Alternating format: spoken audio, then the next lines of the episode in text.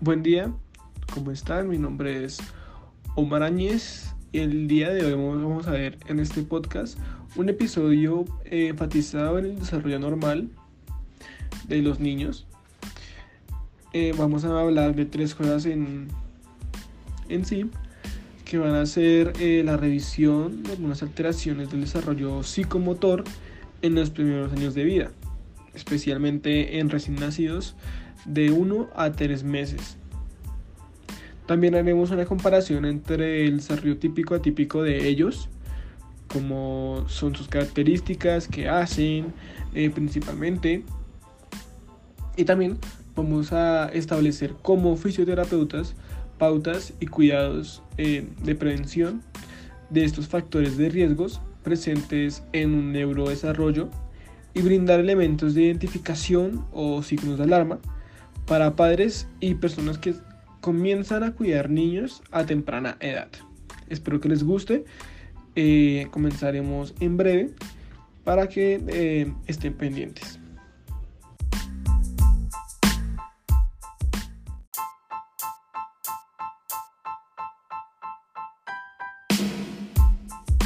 Bueno, comenzamos con los niños de 1 a 3 meses, en lo cual en un desarrollo típico encontramos un perfeccionamiento visual en todas las direcciones, una sonrisa social, un balbuceo no imitativo, una motilidad espontánea rica, eh, desaparición o liberación de las manos de los miembros, en los miembros superiores, sostiene y mira lo que se pone en las manos, un sostén cefálico, eh, un enderezamiento trucal y eh, la de a la cabeza.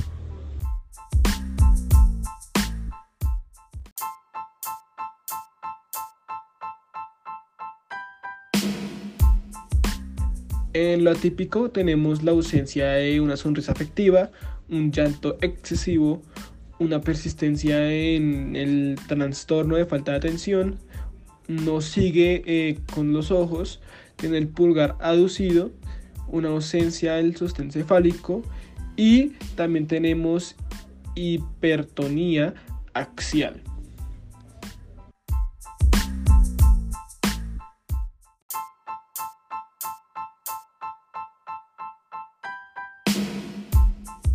Algunos signos de alarma son el retraso significativo en la aparición del desarrollo global de un área para la del niño.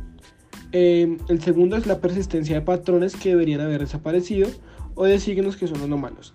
En este caso no se, no se han perdido signos ya que el bebé es muy pequeño, pero sí se necesita de un seguimiento. Y existencia de signos anómalos de cualquier edad. Ejemplo, un movimiento ocular anormal o una simetría en la movilidad.